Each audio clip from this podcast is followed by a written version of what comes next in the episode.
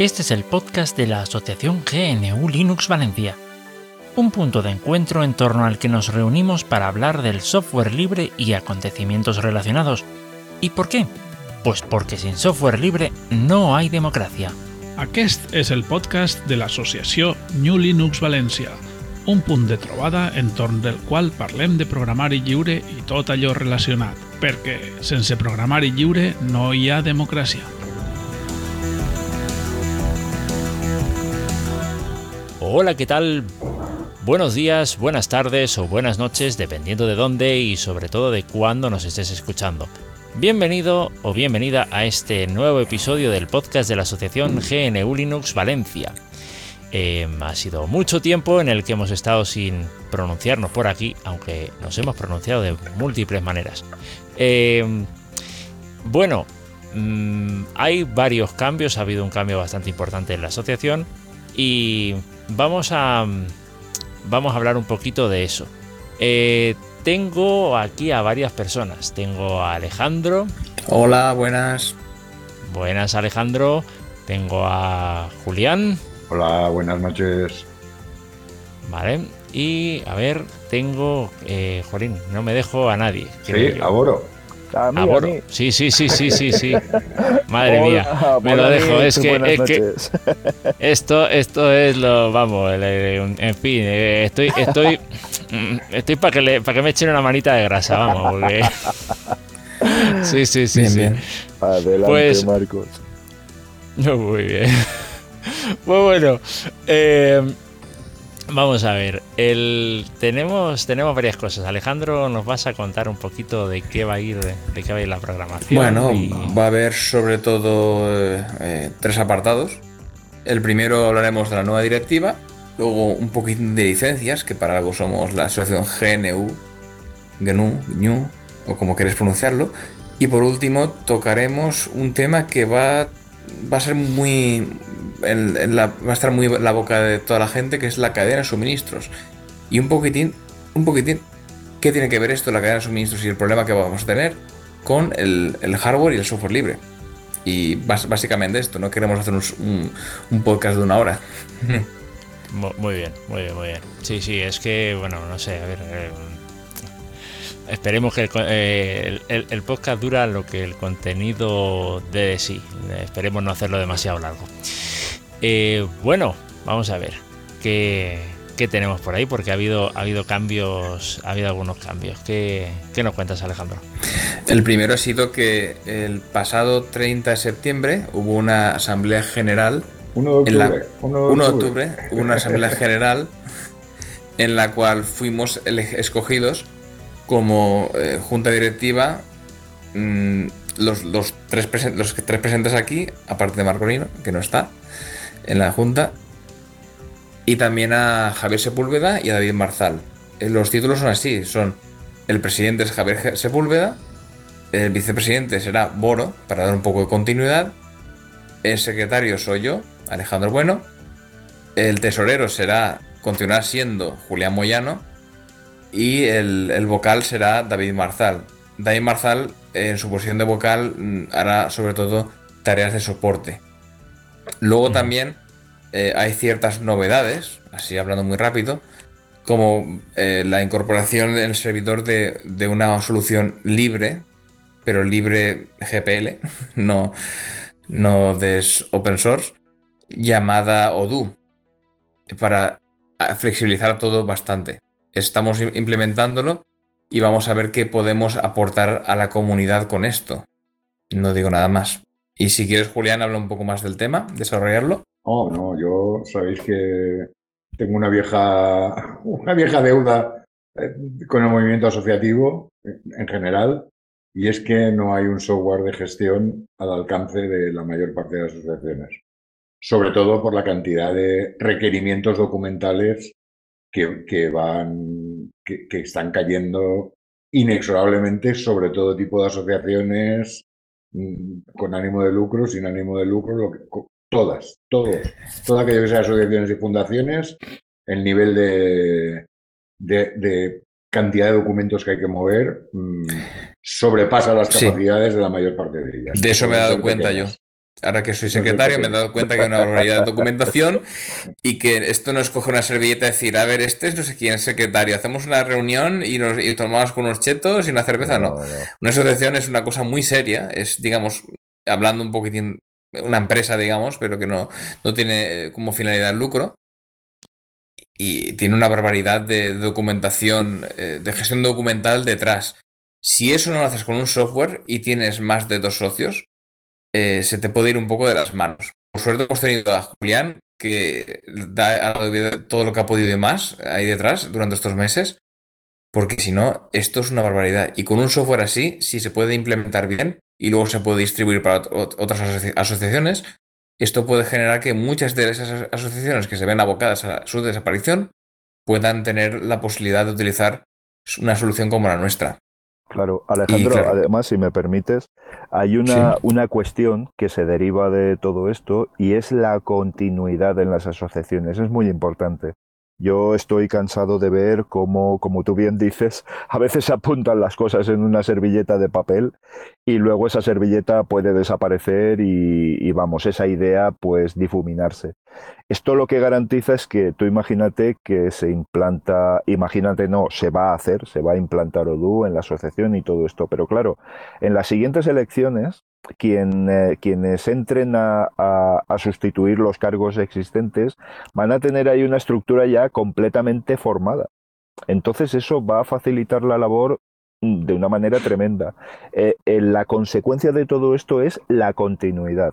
La continuidad. Primero la eficacia, evidentemente. La eficacia, ser productivos en la gestión de la asociación, pero luego la continuidad porque vas a tener toda la información de la asociación, de los socios, de los movimientos económicos, de, las actividades, vas a tenerlo todo completamente salvaguardado. Exacto. Y yo, permíteme un apunte. Es que está resultando que la, mayor parte de las asociaciones que yo conozco, si alguien tiene suerte de pertenecer a alguna otra mm, que sea distinta, que, lo, que lo manifieste, es decir, es que siempre hay un grupo muy reducido de personas que son las que tiran del carro de los Eso es en el 100%. Y el resto van subidos en el carro. Y eso suele pasar, bueno, que no, en yo no conozco ninguna asociación que no funcione así. Pero cuando digo muy reducido es que si hay muchísima suerte, se pueden cortar con los dedos de una mano. Eso cuando hay mucha suerte. Normalmente baja de los dedos de una mano.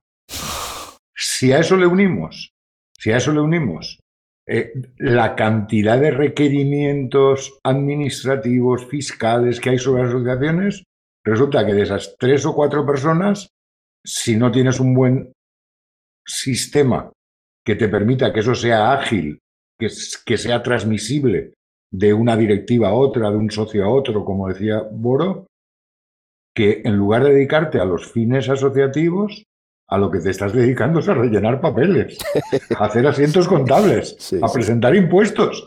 Y los fines de la asociación los olvidas. Y puede más la, la enorme maquinaria que lo que son los propios fines expresados en los estatutos de la asociación. Y eso es así de crudo y así de, y así de terrible. Por eso mucha gente inicia procedimientos individuales. Inicia su blog individual, su historia individual, claro. Y el tema asociativo le viene un poco grande porque dice, ¿tú sabes en qué lío me meto? Me va a pasar la vida haciendo papeles. Claro, y eso es lo bueno que tiene este tipo de software, que por cierto es LGPL, es GP versión 3. Em, lo que te permite esto es que tú, aunque seáis pocos los que, los que organizamos, los que organizan en otras asociaciones, todo el papeleo se haga de una manera muy rápida y muy, muy sencilla de continuidad y, sea y, haga que la asociación pueda sobrevivir, básicamente. Sí, mira, además Alejandro, es que la energía es finita, quiero decir. Eh, la energía necesaria para mover una asociación, me refiero, no la energía física universal. Eh, al final, si tú tienes un tiempo determinado y una energía determinada a emplear, si se te va, como bien dice Julián, en estas cuestiones administrativas pardas que no se ve muy bien hacia dónde te llevan, pero que son trámites que tienes que realizar, pues evidentemente dejas de hacer otras cosas. Porque, insisto, en lo que, y además, por supuesto, en lo que comenta Julián, en la si una asociación es de 100 personas, trabajarán 5. Si es de 200, 10, si hay suerte, porque normalmente serían 6. O sea, las proporciones son, son, ese, son de ese nivel. Entonces, tener un tipo, una herramienta de este tipo que te permita tenerlo todo unificado y centralizado es de un valor incuestionable. Y ojo, esto es lo que acaba con muchas asociaciones, ¿eh? Y lo que acaba con el hastío de, la gente que las compone. Luego, otra cosa, eh, volviendo un poco a nuestra asociación, que hemos hecho es eh, también dar continuidad. Digamos que Javier es el nuevo presidente, pero Boro ha pasado a ser el vicepresidente, con lo cual pues eh, sigue estando la junta directiva y Julián ha pasado de ser secretario tesorero y, vocal. ¿Me equivoco? No, no, no, secretario solo. Secretario ha pasado. Formalmente, formalmente secretario. Vale, pero realmente todo, todo lo demás. Em, a pasar a ser tesorero, con lo cual hay una continuidad. Yo estoy con Julián en contacto y, estoy ahora mismo pues, eh, integrándome, digamos, en de la directiva si hubiera sido todo de repente nuevo y no tuviéramos ni Udu ni, ni nada, pues hubiéramos acabado como locos. O cerrando la, asociación, o, a saber qué hubiera pasado. pues esa es la gran ventaja de Udu, ¿eh? exacto. Esa es la gran ventaja de tener un servidor dedicado donde pueda cualquiera, con un cargo que tenga que desarrollar una responsabilidad, pueda acceder, estén perfectamente claros los métodos, qué cosas hay que hacer, cómo hay que hacerlas, y que se sigan haciendo así hasta que se decida lo contrario. Tampoco es que sea una revelación, pero vamos, que al menos haya una metodología y no dependa del buen hacer pues del secretario, del tesorero, del presidente, sino que haya un método, una estructura, una manera de hacer las cosas. Sí, además me gustaría destacar... Yo creo que hemos dado un paso muy... Sí, sí perdona. me parece que, hemos dado un paso muy importante. Sí, sí. Sí, hemos dado un paso muy importante. si conseguimos de verdad conseguir eso, y además, como bien decía Boro, yo tengo la firme esperanza de que no solo sea para nuestra asociación, de que nuestra asociación sirva de, banco de pruebas, eh, que lo ponga en marcha y que cuando lo tengamos mínimamente rodado, podamos decir a otro tipo de asociaciones, eh, señores, esto está aquí. hemos, hemos, de hacer un inciso, ¿eh? Contamos, mm, como no tenemos su permiso, no voy a decir su nombre, pero contamos con gente con mucha experiencia en, en, esta implantación que muy generosamente se ha ofrecido a ayudarnos en todo lo que sea la, implantación. Y porque Odoo es un software un poco raro que tiene cosas el núcleo es, tiene la licencia que tiene que tener, pero luego hay otras cosas que son más privativas. Otras que son comunitarias. Sí, sí, otras que son comunitarias. Entonces, nosotros vamos a optar por, por, la, por la cuestión comunitaria. Luego también hay que dar gracias al nuevo socio José, que eso está trabajando mucho, mucho. está trabajando mucho con nosotros y que, madre mía, eh, una máquina. Y bueno, eso básicamente por el cambio de directiva. Em, hoy grabamos es miércoles ya dentro de poco jueves.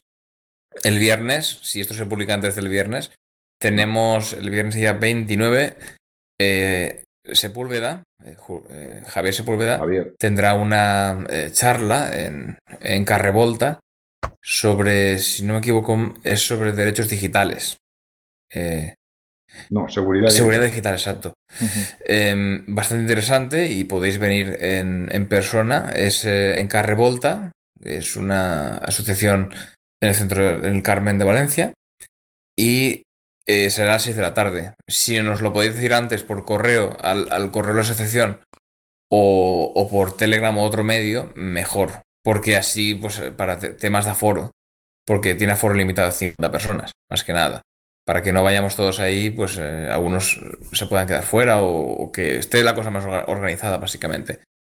Y vamos a hacer eso. Esto es un primer paso hay planes para este año y sobre todo para el que viene, para empezar ya eh, a lo que dice Julián, que le gusta decir, a tocarnos, a vernos, a, hacer actividad más en, presencial. Porque este año, pues sí, hemos hecho la charla de Stallman en presencial, ha sido una, cosa, algo bastante interesante, pero realmente hemos tocado mucho la, eh, nuestro Big Blue Button, ha estado muy utilizado, sobre todo para también Stallman y otras charlas. Entonces, eh, a partir yo, yo di un poco, un poco lo que se habló en la asamblea también para todo el mundo, cosas que pueden interesar al público en general. que tocaremos, eh, pues eso, más eh, cuestiones de, charlas o de reuniones para abiertas a, socios o a gente, al, público general durante este año. Y el, podcast, yo ahora estoy intentando meterle otras secciones, otras ideas nuevas. Si queréis, podéis colaborar o, o, dar ideas, si queréis que estamos abiertos. Siempre se agradecen las, siempre se agradecen las notas, las notas de, de, audio, siempre se agradecen todo ese tipo de cosas que, que vamos, cualquier idea es, buena. Eh, y vamos, ya, ya digo, se pueden hacer muchas cosas en un podcast, pero sobre todo hace falta, pues eso, que pasemos de, los cinco dedos de la mano. Exacto. Bueno, y ahora pasamos a la parte en la que hablaremos un poco de licencias de software privativo, software libre y open source. Primero, el software privativo es cuando la licencia tiene una fecha de, expiración, no se puede modificar, copiar, compartir, ni se puede acceder a su código fuente. Eso lo hemos hablado muchas veces, sobre todo con temas como la PlayStation 3, cuando hablamos con Tarak. El, famoso todos los derechos reservados. Exacto, eso es el Marcolino. Luego tenemos eh, el open source, que está muy en boga, que básicamente lo que se puede hacer es todo lo que sea siempre que se referencie al autor. No sé si tenéis alguna una idea de vosotros aquí, Marcolino, Boro y, Julián, de, una licencia permisiva de open source. Yo, yo no sé, a ver si he entendido muy bien el tema. Yo lo, yo el open source lo entendía como tú tenías acceso al código, pero no tenías derecho a modificarlo, no tenías derecho a hacer, vamos, básicamente era lo mismo que el software privativo, solo que eh, no podías eh, hacer nada con él, solamente pues con fines de auditoría o veto a saber, pues eh, podía, podías utilizarlo. A lo mejor estoy pensando en, a lo mejor hay algún tipo de licencia que sea exactamente así. Exacto, pero yo tenía entendido el, software, el, el open source como eso, básicamente. Yo, bueno, em, hay una cosa que, es, que para mí está clara, después de muchos años. Yo tengo que echar mano de mi chuletario para saber exactamente qué es cada licencia. Sí, sí, sí. No, no, no, no. ya, no, no, no. Vamos. tú, y todos. al margen de mi, de mi incipiente Alzheimer, quiero decir, hay una cosa que está clara, es que hay tantísimas diferencias. Bueno, tantas, o hay diferencias tan sutiles entre todo tipo de licencias, no es lo mismo la AGPL que la GPL, que la LGPL, que la MPL, que la MIT, que la EBSD. No, en Creative Commons pasa lo mismo. Hay Creative Commons con atribución, sin atribución, sin que, que es francamente un tema. ¿Será, porque estoy metido en el tema de, en temas de, audio y toda esta historia que para mí el Creative Commons es posiblemente de lo más fácil de entender. Sí, bueno, pero aún así. Sí, sí, sí, es, complicado, es complicado. Tú sabes que hay Creative Commons sin atribución y con atribución. y, luego, y luego también tienes versiones dentro de lo que es Creative Commons. Claro, claro, claro, sí, sí. Es, francamente. es un follón. Es un follón, es, un auténtico follón. Pero el espíritu yo creo que, Volviendo... Mm, que, queda claro cuando se explica lo, básico, aunque no desciendas al final del todo. Bueno, podemos entonces, eh, el privativo está claro que, bueno, eh, todos los derechos lo tiene la persona, no puedes ver el código, no puedes hacer nada. Digamos que tú tienes el programa y te da una garantía lo que sea o no, y ese programa es de la otra persona, digamos te lo alquila, en cierta manera. Y luego, para, para no hacernos un lío, porque luego sí es cierto que la GPL tiene varias versiones, pero vamos a utilizar la versión número 3 con las cuatro libertades para entenderlo un poco con diferencia a otras. En la GPL, digamos, los fundamentos es que hay, hay, cuatro libertades, que son la libertad de utilizar el, software para cualquier propósito. Ellos no te pueden decir que no puedes utilizar el software eh, para, yo qué sé, eh, no puedes utilizar Odoo para asociaciones, por ejemplo. No puedes utilizar Odoo para, eh, ¿cómo se diría? Para empresas que venden rifles, por ejemplo. O no puedes utilizar Odoo para empresas que se dedican a veganismo. Eh, software libre para construir misiles nucleares. Que es, es permitiva, es permisiva. Exacto, también se podría hacer, ojo. Lo permite. Permite eso porque si no, luego irías ya a meterte un poco en la libertad de, cada uno.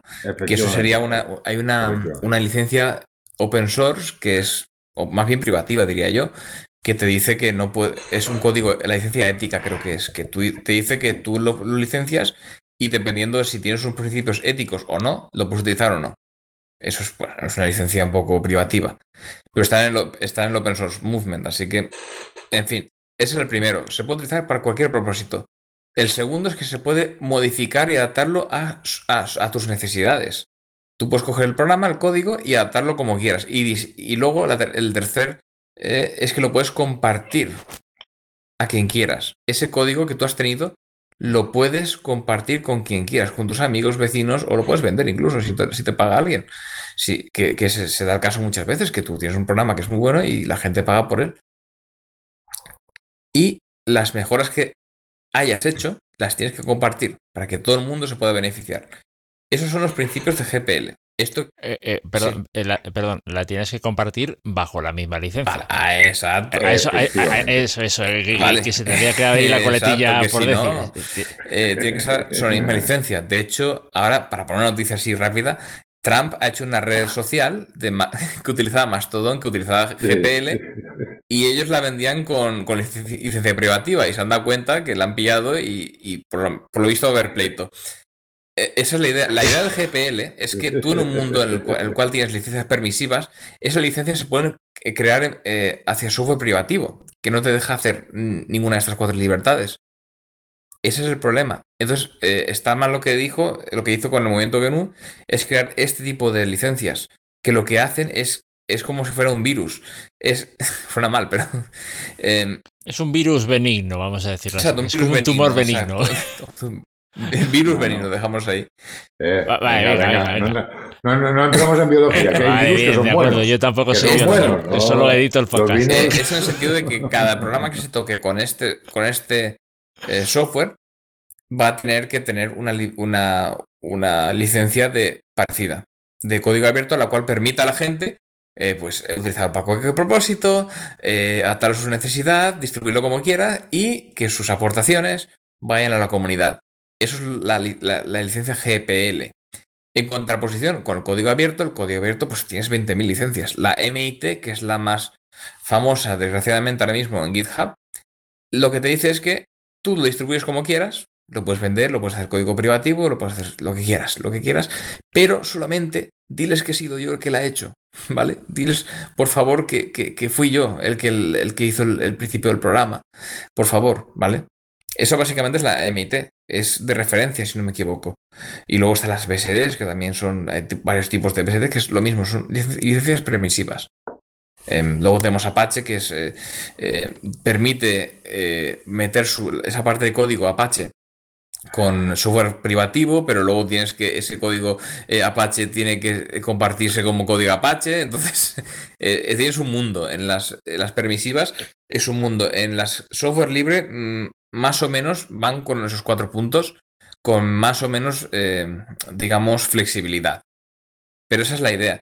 ¿Y por qué aquí en la asociación seguimos eso? Pues porque nuestra idea es que eh, Linux, por ejemplo, GNU Linux, se puede utilizar para cualquier cosa. Se puede utilizar para ponerlo en un camión y que te haga un piloto automático, pongamos.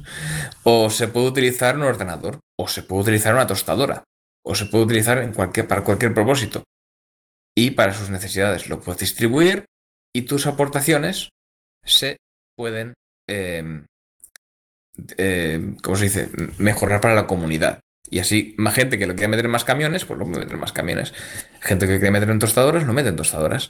Y eso es lo que permite, por ejemplo, nosotros con Odoo, la idea es que si creamos el software de asociaciones, lo vamos a compartir con la licencia GPL3, evidentemente. Y eso lo que hará es que la gente pueda, eh, luego con asociaciones, mejorar eso para que luego nosotros cojamos ese software de la asociación y nos lo implantemos a nosotros. Es decir, mejoramos nosotros para otros y otros mejoran para nosotros. Esa es un poco la idea de, GPL. Y se puede utilizar para lo que quieras. Eh, eso es un poco. También puedes decidir no compartirlo, pero claro, en el momento en el que compartes, tienes que hacerlo bajo esas condiciones. Exacto. Esas son las condiciones y no se pueden cambiar.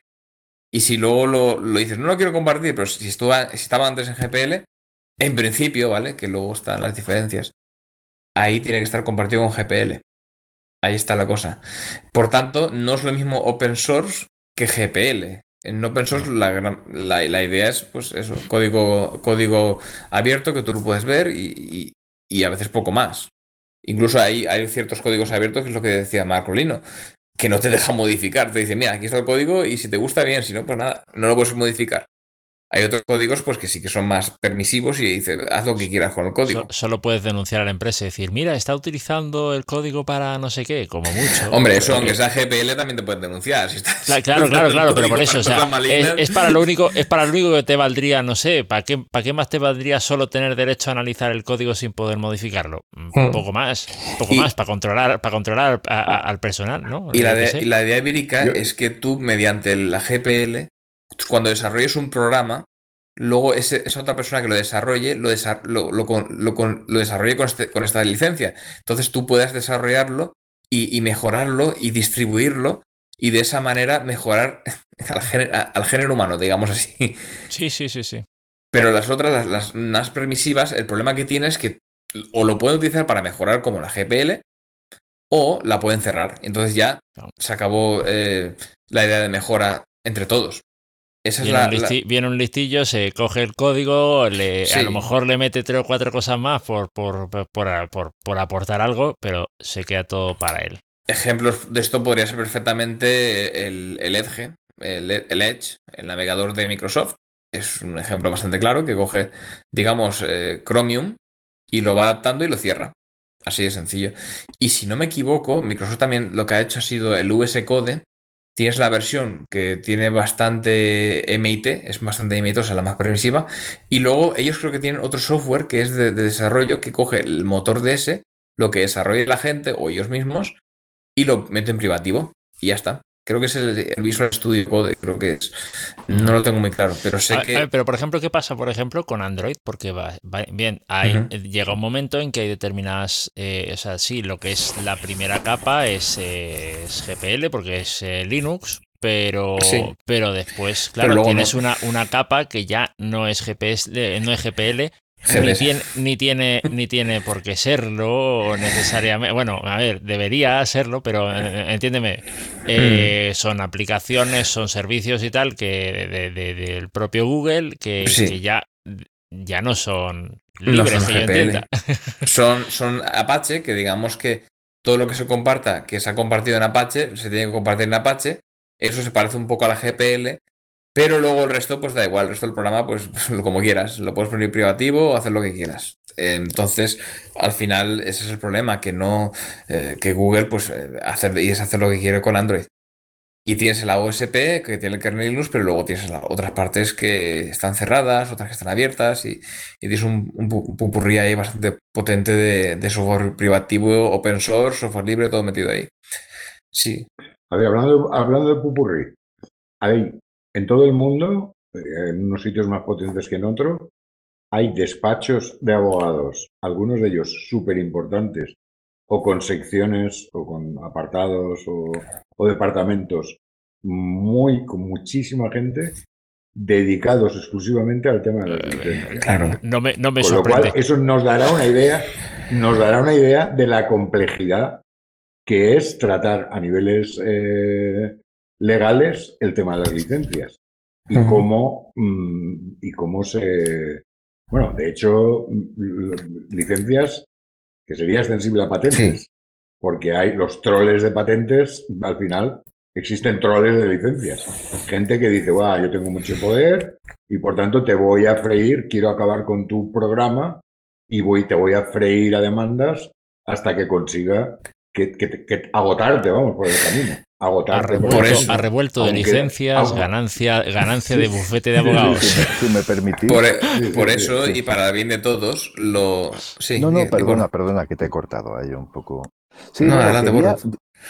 No, quería hacer una ah, pues conclusión. concluye y, luego, y luego remato yo. Venga. Vale, no, mi conclusión es que si tú que eres un desarrollador, pongamos que tú vas a desarrollar tu código, la idea principal es que si quieres evitarte problemas, lo licencies con GPL, porque está bastante clarito lo que, lo que se puede hacer o no hacer con tu programa. Y si no lo hacen, pues vas a un buffet de esos de abogados y le pegas un pleito. Y ya está. Por haber no seguido los principios.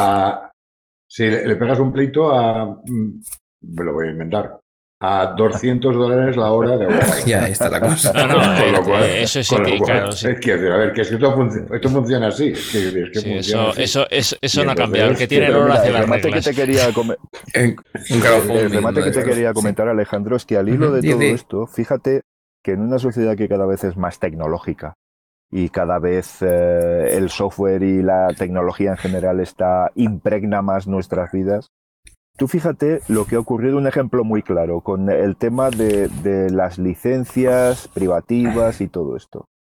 Con, eh, con la COVID-19 y el virus, el SARS-CoV-2, eh, todos sabemos que se han generado unas vacunas creadas por unos laboratorios privados que han recibido ingentes cantidades de dinero público para el desarrollo de unas vacunas en tiempo récord que solo han podido desarrollarse de manera individual, sin compartir fórmulas, métodos, formas, etcétera. Y esto ha dependido, de esto ha dependido la vida de millones de, bueno, depende, porque estamos en el primer mundo. Quiero decir, aquí somos afortunados que estamos con un 80% de población vacunada, pero en el resto del mundo no es así.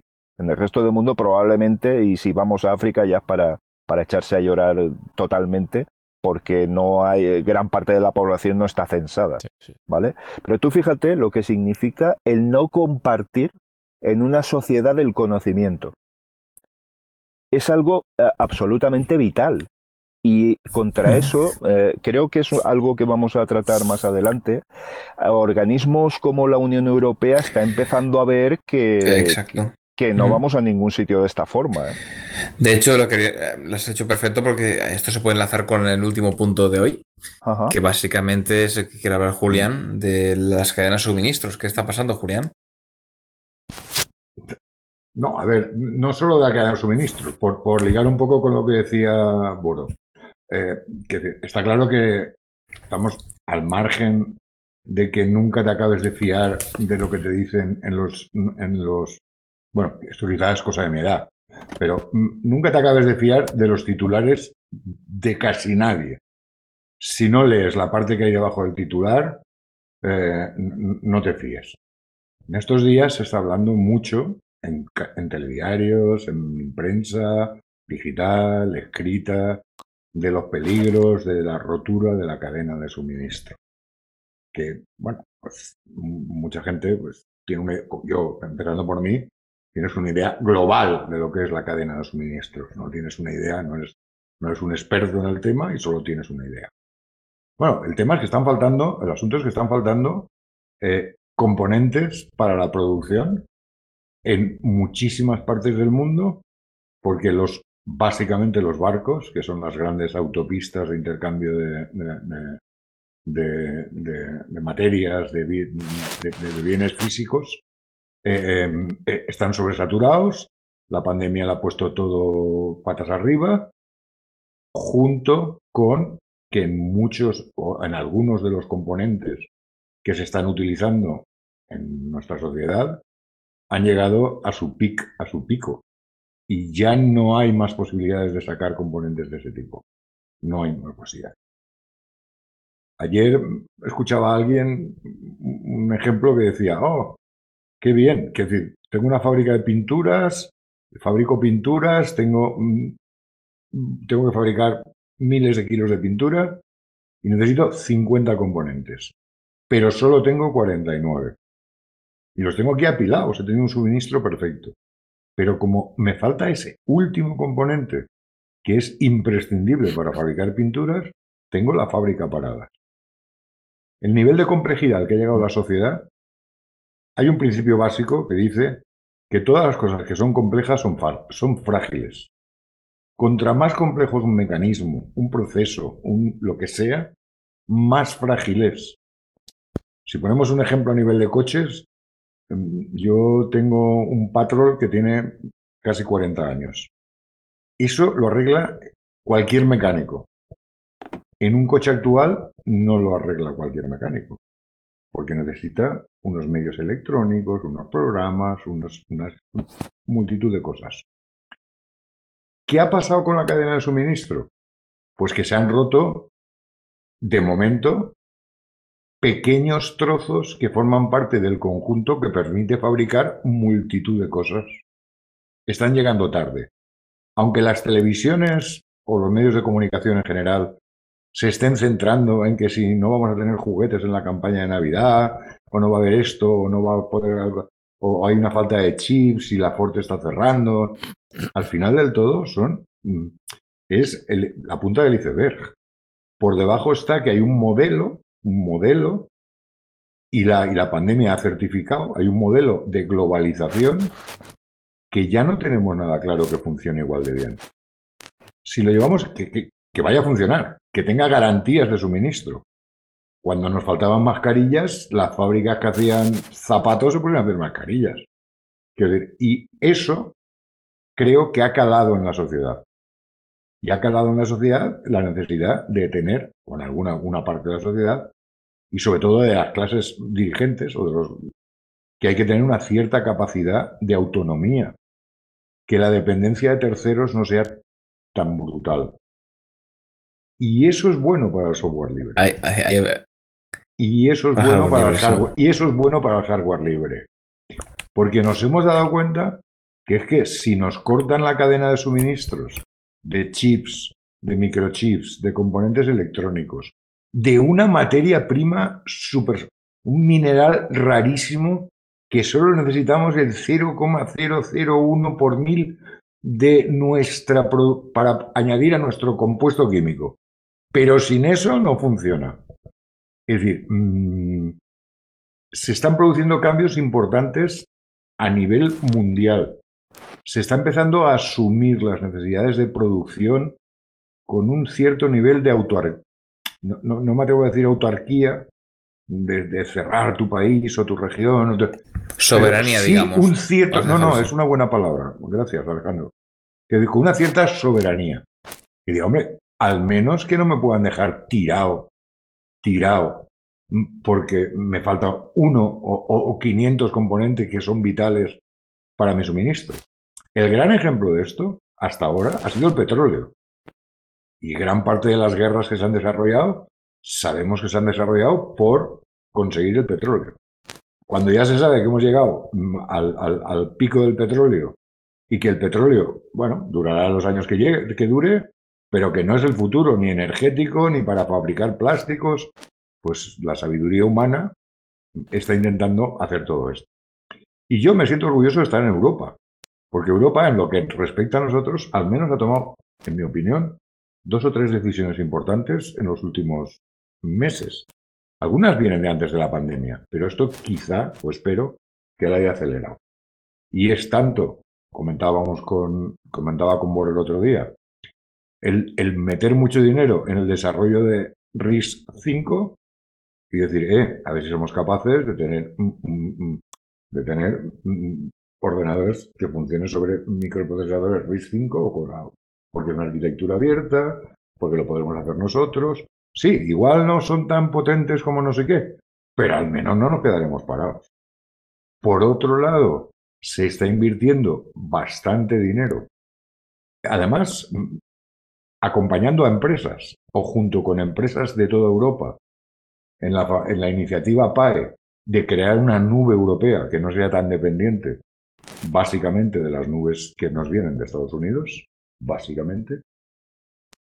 Y, y luego hay otra tercera cosa que a mí, y es que no sé si habéis oído hablar alguna vez de una empresa que se llama ASML. No. Mm, no, nunca. Es una empresa, es una empresa holandesa, es una compañía holandesa, que es la mayor proveedora mundial de sistemas de fotolitografía para la producción de circuitos integrados. Y que ha sufrido espionajes, ataques de hardware, mm, ataques de, informáticos, em, intentos de compra. Y hay un cierto movimiento para mantener a SML, digamos, en la órbita de la Unión Europea. Tres cosas hemos nombrado. la nube, el RIS 5, la nube, el RIS 5 y la fotolitografía. Porque sin la fotolitografía que es, que es capaz de hacer ASML, habría muchísimas empresas de todo el mundo que no serían capaces de fabricar chips. Un poco la fotolitografía es puede generar la misma dependencia que, nos, que tenemos nosotros de las grandes fábricas chinas y taiwanesas y, coreanas eh, para la producción de chips. De hecho, no solamente es eso, también es la, el desarrollo de esos chips. Por ejemplo, China sí que en este aspecto se ha puesto las pilas desde hace 10 años y ahora está consiguiendo litografías de, si no me equivoco, de 30 nanómetros. Eso eh, ahora mismo pues es un procesador bastante poco potente. Pero digamos que es un paso muy importante bajar, bajar no sé, a los 50 nanómetros. Ahora mismo, para hacer una idea, los ARP, los ARP tienen 5 nanómetros. Eso es una, una diferencia abismal, pero claro, China ya está ahí. Europa tiene que ponerse las pilas, pero ya, para llegar a un nivel, em, pues que no, no, tanto de competencia, sino también de que podamos tener nuestros propios productos y no tengamos que depender de terceros. Ahora mismo en, España es bastante complicado eh, trabajar de exportación e importación y hay problemas con la cadena de suministros, pero no solamente, y, van a haber más problemas em, con, con esto de la cadena de suministros. Entonces, el hecho de que la Unión Europea esté empezando ya un poco en su soberanía, mm, no es decir que nosotros otros sean malos, sino que hay, que hay que tener un plan B, un plan C, hay que tener un poco de, pensar en, uno mismo y no, y no depender tanto de, un mundo volátil. Mm, sí, o y es una cosa que, de supervivencia tecnológica, quiero decir. Al final, tú imagínate que aquí en Europa hubiera cuatro o cinco empresas que dieran de comer tecnológicamente a toda la industria europea y que dependiera del arbitrio de un señor como Trump, por ejemplo, que dijera, bueno, a estos señores se les corta el grifo legal, no necesariamente el grifo físico, pero sí las licencias para la fabricación de determinados productos.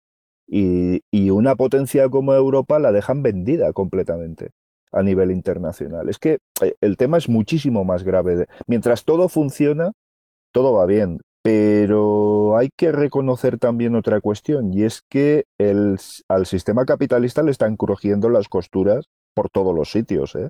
en estos últimos tiempos, y estamos agotando los recursos de, muchas, eh, de muchos sectores industriales.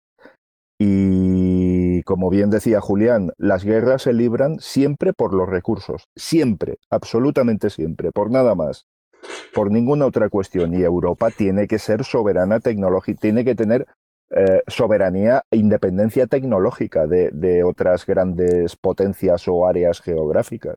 No sé vosotros cómo lo veis, pero, pero el tema... A lo mejor me estoy poniendo un poco... Perdón. Sí, de Marcos. No, eh, básicamente, eh, a lo mejor el, tema, a ver, eh, me, me, puedo estar poniendo muy filosófico, muy utópico, llámalo como quieras, ¿vale? Pero yo no veo, el problema yo no lo veo en el sistema. El, el problema yo lo veo en cada uno de nosotros como, seré, como, como individuos dentro de una sociedad. Pero aquí eso ya, eh, eh, entiéndeme, eso nos llevaría a otro, tipo de debates, un poquito. Eh, sí, sí, sí, sí, sí, sí, Y, se alejaría mucho de la asociación de usuarios genuinos. sí, bastante, bastante. vale, pero así por resumirlo, yo creo que el problema no está tanto en el, en, el sistema, sino en los individuos que lo componen. Todos los sistemas, todos los sistemas dependen de los individuos que los componen. Y, en un, y, en un, y, en una, y en un territorio como el que afortunadamente, yo lo digo sin ningún, ningún rubor, vivimos nosotros, un territorio como es Europa y, o, el mundo occidental y dentro del mundo occidental, el llamado mundo occidental, dentro del mundo occidental en Europa, eh, quiero decir, mm, el tema individuo, si cabe, todavía tiene más fuerza porque hay otros sitios donde al final alguien tiene pues el cañón más largo y el arma más, más importante y da igual lo que digan los individuos. Al final hay cuatro que son los que mandan y se acabó la historia. Pero, pero en ese sitio, pero por ejemplo, no sé si estamos pensando en el mismo sitio, pero en ese sitio del cañón más largo y tal, a lo mejor hace de 200 años una persona se sentía orgullosa de pertenecer ahí porque a lo mejor era el sitio en donde sentía que se le daba más libertades. Sí, sí, sí, está claro. Eh, eh, yo, yo personalmente veo que hay muchas estrategias, o sea, quiero decirte, por ejemplo, la, el reglamento de protección de, el, reglamento de Jolín, lo diré, reglamento general de protección de datos, ¿vale? De la Unión Europea. Eh, sí, de cara, vamos a decirlo así, al público en general, pues está muy bien, protege la privacidad de la gente y tal. No voy a decir que, eh, que, no me guste, se podría hacer más, ¿eh? eso sí, pero, pero no voy a decir que no me guste. Mm, pero yo más lo veo como una estrategia pues para, para socavar eh, toda la estructura que montan, pues, pues por ejemplo, la GAFAM. ¿Vale? Sí, claro. Eh, ¿Me entiendes? Entonces, no, mm, claro, no lo veo, o sea, simplemente veo los acontecimientos e intento hacer lo mejor que puedo dentro de lo que las posibilidades me permiten. Es como lo veo yo, por lo menos. Bueno, y dicho esto, la verdad es que eh, creo que ha quedado un programa bastante redondo, no sé cómo lo veis. Sí, sí, sí. sí, ha sido eh, una charla apasionante, por supuesto. Sí, y no ha sido muy largo, que es lo, un poco el objetivo. Así que nada, em, eh, en fin, vamos ya despidiéndonos y nos vemos en la siguiente edición. A ver si podemos conseguir otros formatos mejores o, o que puedan ser más atractivos o más variedad, más bien y ya pues vamos eh, escuchándonos. Por allí nos propusieron la idea de, hacer algo como tipo héroes de la línea de comandos, pero para eso hace falta más, hace, hace falta más que los cinco dedos de la mano. Hacen falta por lo menos unos 20 dedos. Eh, Un eh, micrófono. hace falta los dedos de las manos, de los pies multiplicados por dos o tres. Exacto. Y hace falta mucha gente, realmente. Eh, sería interesante que si estáis interesados en colaborar, no solo en el podcast, sino en la asociación, en cualquier tipo de actividades o haceros socios, eh, estáis abiertos ahora mismo, estamos abiertos a ello ahora mismo. Yo como soy el tesorero voy a decir que haceros socios, haceros socios, haceros socios. sí, bueno, y en todo caso que en la web tenéis toda la información necesaria para y todo el procedimiento para haceros socios y socias de la asociación y, oye, mm, cuantos más seamos, más ideas tendremos y más vitalidad habrá. Todo será más positivo si somos muchos. Yo, yo puedo cerrar esto diciendo que estoy muy ilusionado con la nueva junta directiva. Francamente, ah, yo también, Julián. sí, sí, sí, sí. por cuanto supone, ¿verdad, Julián? Eh, supone una continuidad, supone una supone nuevas ideas, nuevos ímpetus, no, pero, que la asociación una continuidad. No, pero una continuidad que no es tal continuidad. Es, mm, se ha producido un, relevo y sigue habiendo gente de antes y hay gente que estaba antes. eso es una transición más que una continuidad. sí, claro, efectivamente, se ha producido una transición. Eh, es un síntoma de buena salud. Suave, suave, y es, para mí es un tema, vamos, de una salud excelente a pesar Yo de estoy orgullosísimo que ha sido. Sí. sí, Ha sido todo muy duro. Y ¿eh? con lo que nos ha costado llegar hasta aquí, ¿eh? La pandemia, la pandemia, y ha sido todo muy duro, muy duro, muy duro. Sí, muy duro. Y, nada, yo nada más tengo que decir. Excepto yo tampoco. espero que retomemos los podcasts con más y mejor. Yo voy a decir lo contrario que el Wyoming. Quiero decir, nos esperamos mañana eso de que, que es mejor no porque es imposible, yo diría todo lo contrario. Seguro que mañana lo hacemos mejor que hoy. Sí, no sé quién decía eso. Eh, eh, en el próximo más y mejor, porque peor es imposible. Hombre, tanto, tampoco es eso, bueno.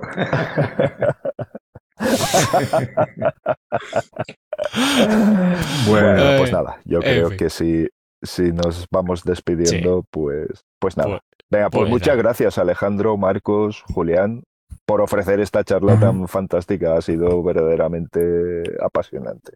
Me encanta. Bueno, pues lo dejamos, por, lo dejamos por aquí y esperemos poder eh, hacer una edición mm, con un poquito más de frecuencia y que nos podáis escuchar un poquito, vamos, pronto, pronto, que no tardemos tanto en, volver a aparecer por aquí, por la, por la escena. Eh, bueno, Moro, un saludo. Venga, pues nada, buena nit en este, en este caso, que estamos grabando por la noche. Buenas noches. Y, y nada, vamos a ver si, si, yo por mi parte también puedo dar un poquito de, de continuidad a, mis, a, mis, a mi presencia en el podcast y de verdad que estoy en un momento de felicidad enorme en cuanto a la asociación. Me gustaría reiterarlo y, nada, me gustaría contagiar este espíritu a todos aquellos y aquellas que nos escuchan y que, bueno, a ver si se pueden sumar al proyecto. Muy bien. Yo esperaba una, hasta luego, pero me ha quedado así un poco raro, así que, pero bueno, bien, bien, bien. Siempre, siempre, eh, todo comentario es bienvenido. bueno, eh, bueno, eh, un saludo, hasta luego, bro. Eh, hasta luego, hasta luego. Hasta luego. bueno, Julián. Bueno.